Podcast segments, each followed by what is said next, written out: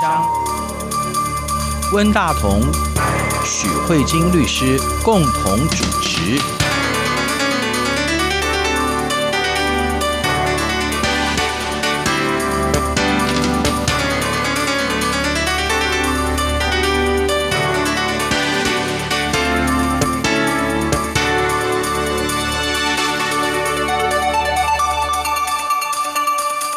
各位听众好，这里是中央广播电台两岸法律信箱，我是温大同。听众朋友大家好，我是许慧金许律师。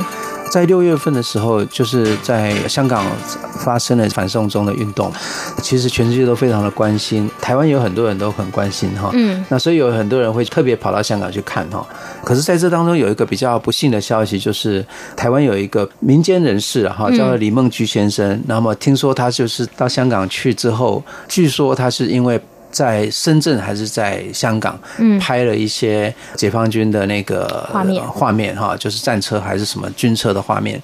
然后他有可能是进到深圳之后被捕，也有可能是在香港被捕。总而言之，他就是失踪了。嗯，而且是他失踪了之后，由于家人吧，还是因为他没有太太，总而总而言之，他失踪了一段时间才被其他的一些人发现。还也就是说，他曾经。失去信息一段时间才被发现，这样子，所以引起蛮多的讨论。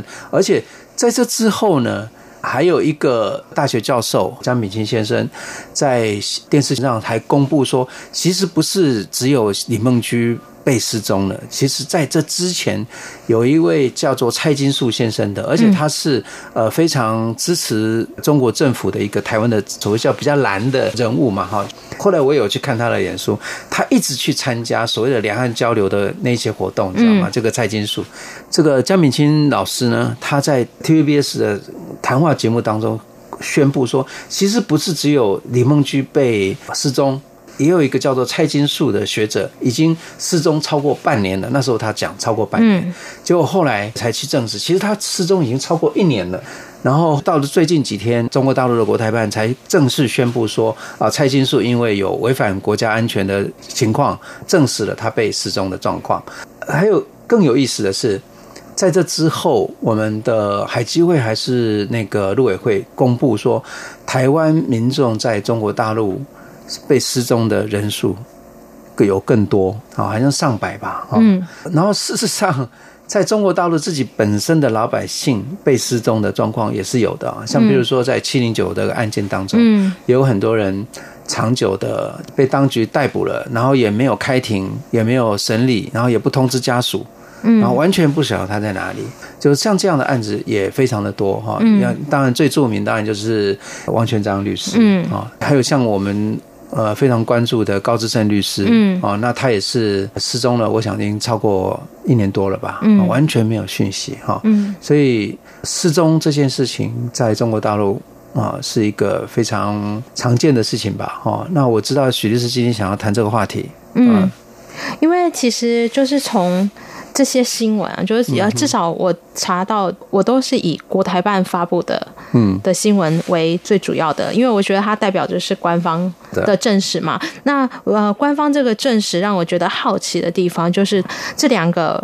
台湾人林梦居跟蔡金树先生，他们两个人都是一样，都是涉嫌从事危害国家安全的犯罪活动。嗯、是，但是因为在官方的公布里面，并没有具体的指涉说是哪些行为涉及到危害国家安全的犯罪活动，就不见了。那这个时候，我想要谈的就是所谓的失踪或失联，可能人都在吧。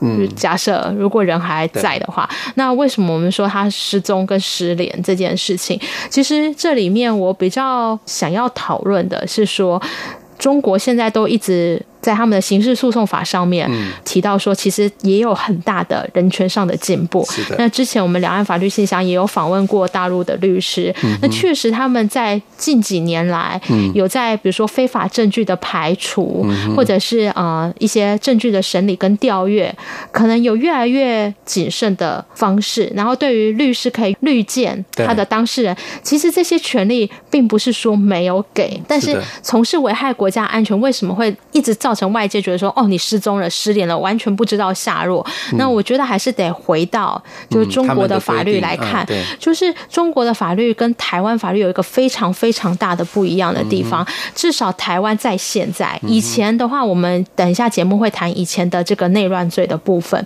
但是至少在现在的台湾，此时此刻的法律规定，不论是什么罪，不论你涉犯是大罪也好，小罪也好，重罪危害涉及到国家危害安全，反正你一旦遭受国家机关侦查的时候，嗯，他的第一个权利一定是呢，你可以保持缄默，嗯、你可以委请律师，嗯、然后呢，一定要通知家属，嗯，所以这个是台湾的法律已经明确，对，非常要求。那甚至是还有我们的提升法有做一个很大的进步，就是说你任何一个机关只要拘留你。嗯在拘留你这一段时间，你随时都可以要求法院提审你。嗯、意思就是说，比如说我今天不知道法做了什么事情，被警察逮捕了。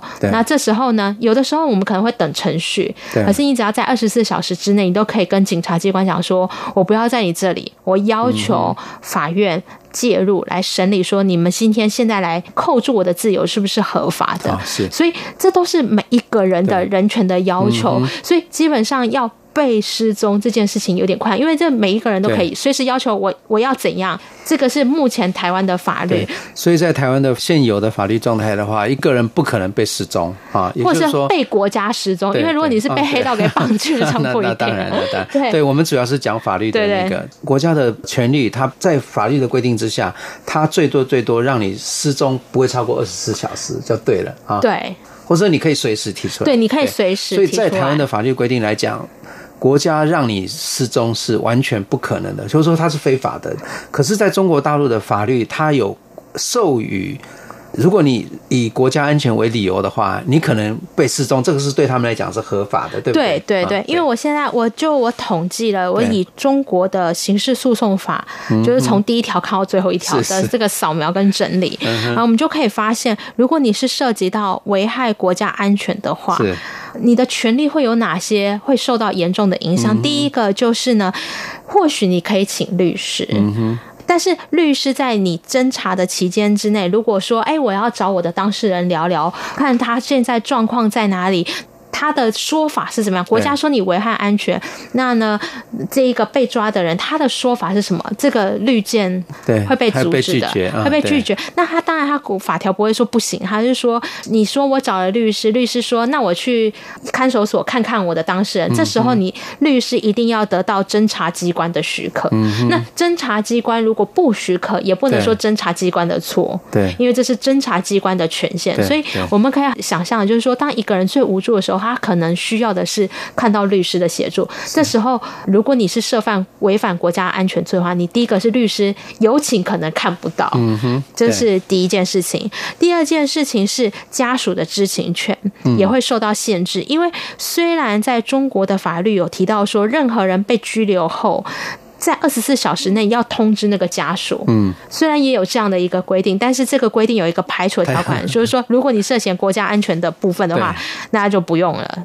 那要什么时候才会通知家属呢？对，就是他觉得情况已经确定了，确定了，或是没有危机，所以我们也才会在像比如说以蔡金树先生的例子来看，才会新闻说他被消失了一年多以后，那现在才又得到国台办的证实。对，这些。国台办的做法，在台湾可能会批评说：“哦，你应该要赶快尽速告诉我们发生什么事情。”以中国的法律来说，国台办这样的做法其实都没有违法，嗯，因为他就告诉你说，经过我们的审查以后，经过一年多以后，我觉得现在告诉你，嗯，也没有什么不对的情况。对，而且他要审查多久？对，他也没有，也没有时效时间，对对，也没有时间的限制，最荒谬的地方。对，然后这个是，所以关于外界的人士呢，知不知道你现在在哪里？包括律师或你的家属，这两个部分已经被剥夺了。然后另外还有一个，就是我觉得蛮恐怖的，就是行动自由。有的时候，其实中国，我想问大哥应该蛮清楚，就是中国有一个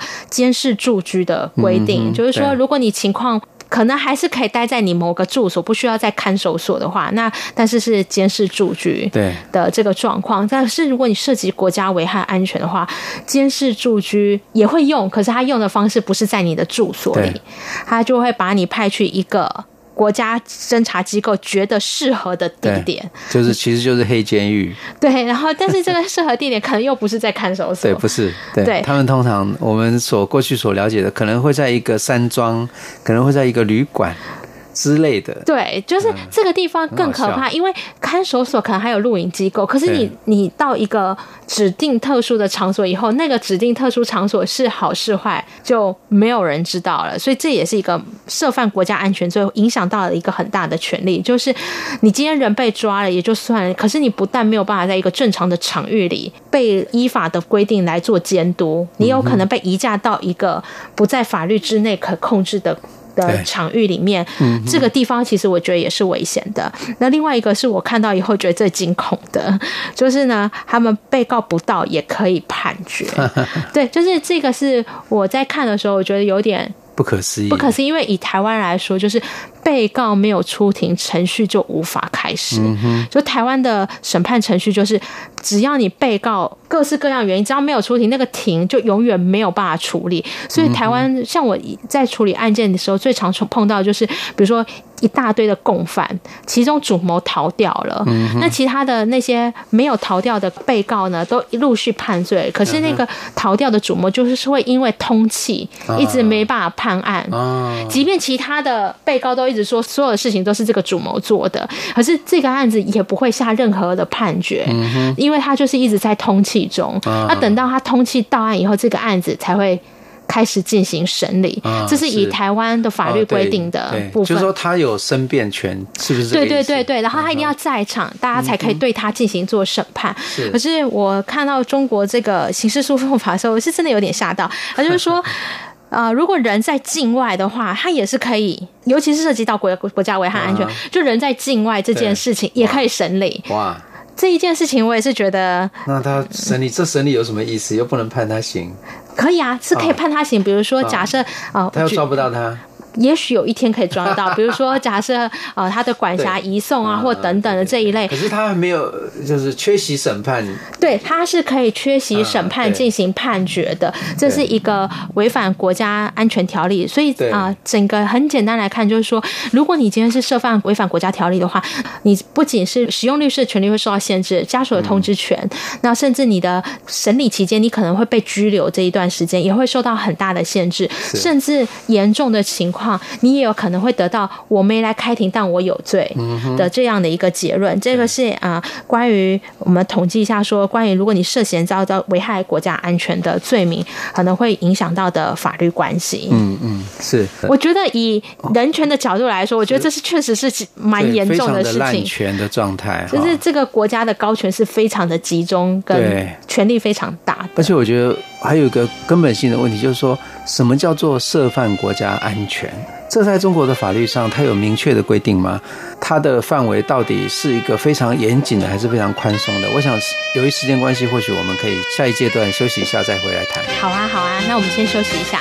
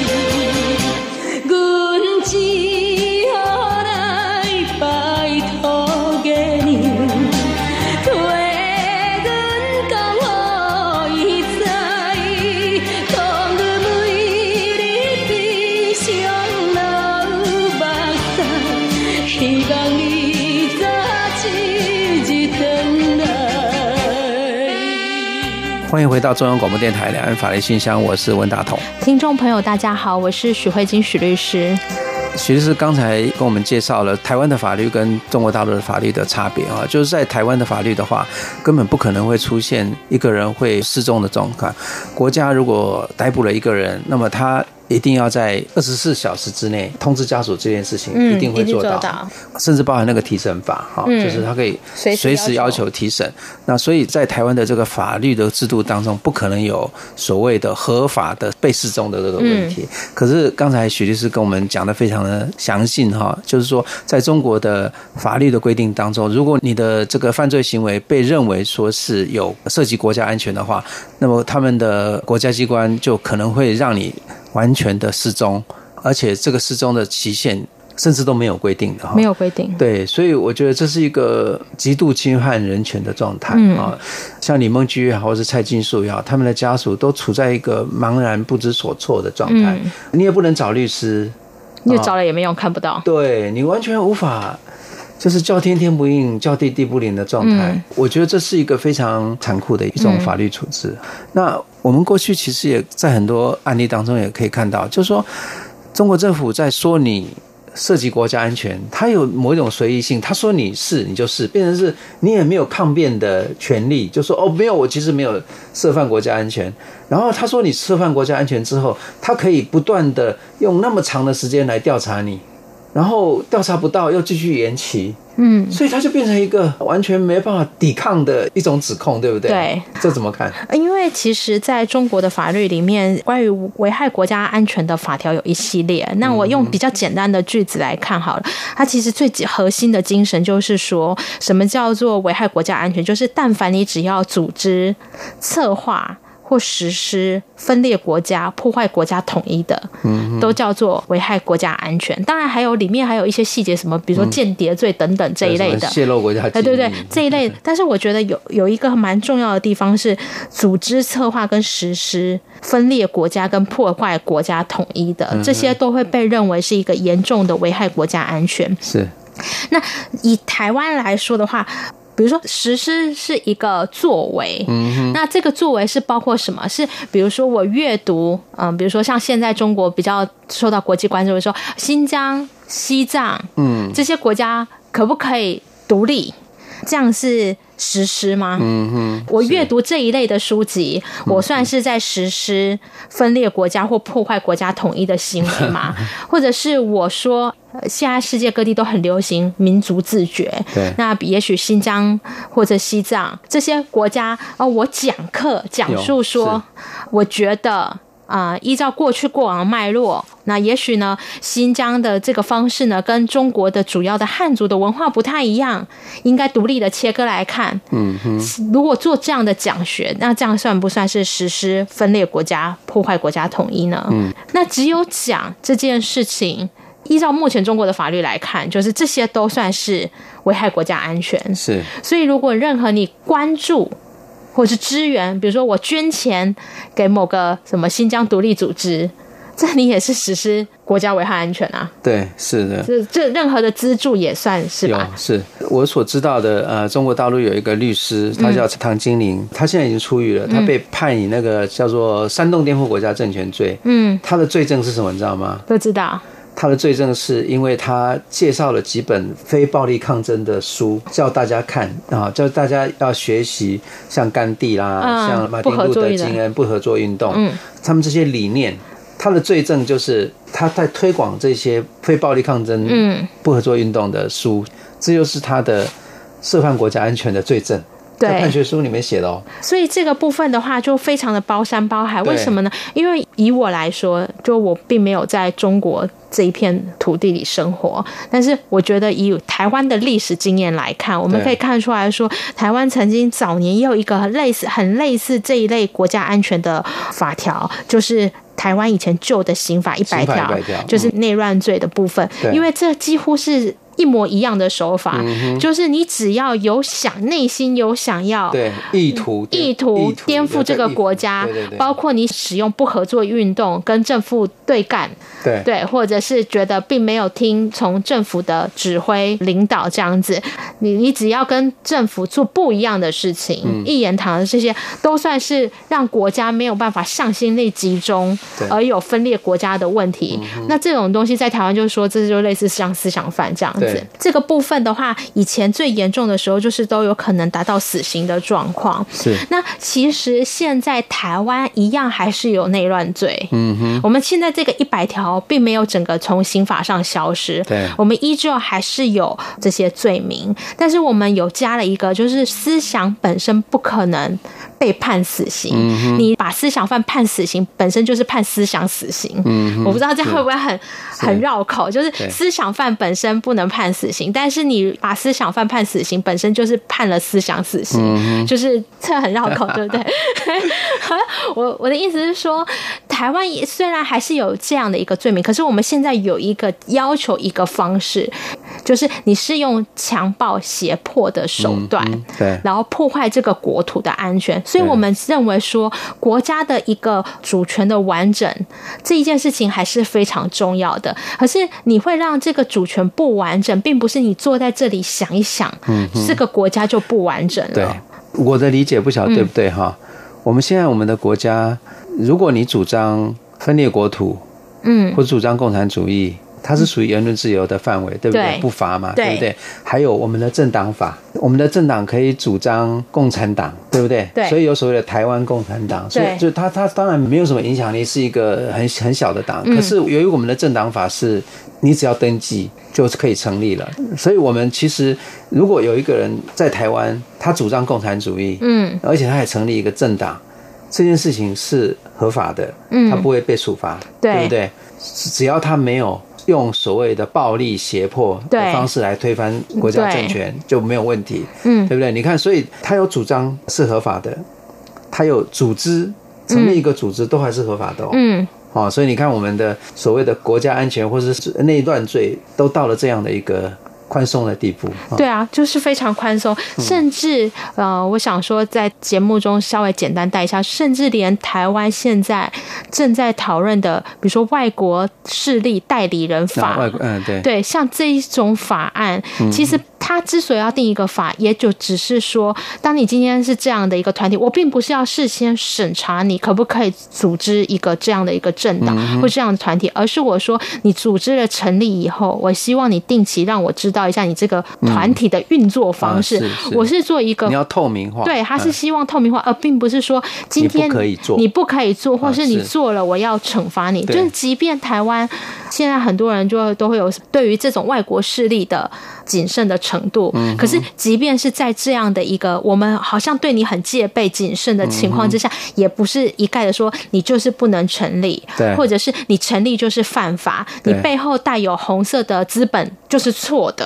我们也没有这样说，我们只是说，如果你让我知道你是这样，那我会更希望你透明。嗯哼，对，因为只要你透明，只要你透明就可以。是，这个是目前台湾在关于内乱罪的部分特别要求，一定要用强暴胁迫。手段，也就是说，你今天可能都已经有武力要来攻击，比如说轰炸总统府啊，或什么之类，那这一类就真的很严重。但是如果你只是，也许你可能只是静坐游行，嗯，然后去推广你的组织，这些都还不构成强暴胁迫的手段。我觉得这是两岸 到现在还是蛮大的差差别的。如果我觉得说，如果以中共的那个统治国家的那个想法呢，他一定觉得台湾政府疯了，对，就说你又可以主张颠覆政府。甚至你可以采取和平的、非暴力的行动来推广你的主张。嗯，我觉得这个两岸的这个法治到了一种完全一个天一个地的，如天渊之隔，你知道吗？一个说哦，我我怀疑你有涉及国家安全，他就把你抓起来，就把你失踪很久，而且可以永远不放你。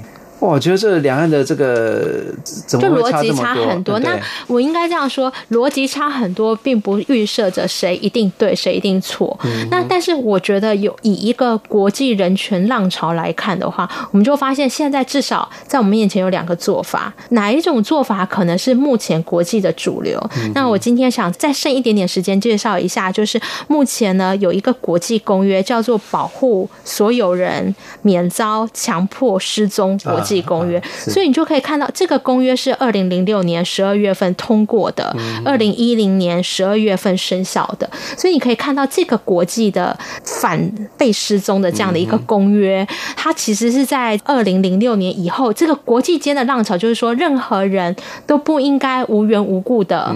突然消失或失踪了，这种得到国家的支持或国家的授权，剥夺任何人民的自由，使这些失踪者不能得到国家的法律的保护，这是目前国际间很努力在做的运动。那这时候我们要说，我们可以想见得到，中国一定不会签这个公约的。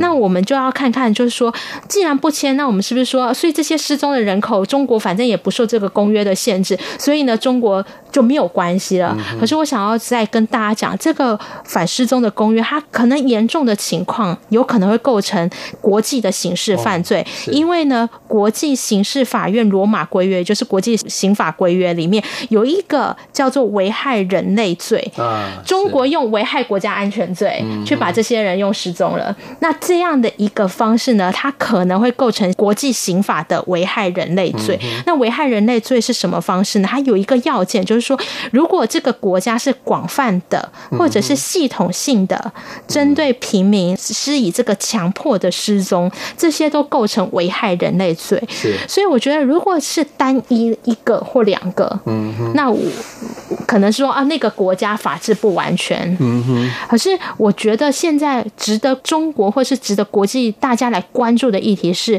中国现在似乎有可能有构成系统性的，嗯，让平民失踪的问题，比如。比如说，以在反送中的运动，虽然政府目前是否定的，不过像那个太子站的问题，八月三十一号太子站有六个人还是多少人？对对。那因为反送中的运动持续大概三个月左右，那你可能说哦，它是一个短暂。那我们或许把眼光放到目前，也在美国国会非常得到非常重要的关注，全世界也都在关注，就是新疆的议题，维吾尔的对那个呃集中营的问题。对，那有很多人失踪的，是很多人，而且。这个很有可能是构成系统性的，让这些平民失踪的。嗯哼，是。那这样就真的有可能构成刑事的犯罪。对，那会这个变成是所谓的反人类罪的话，是说任何一个国家。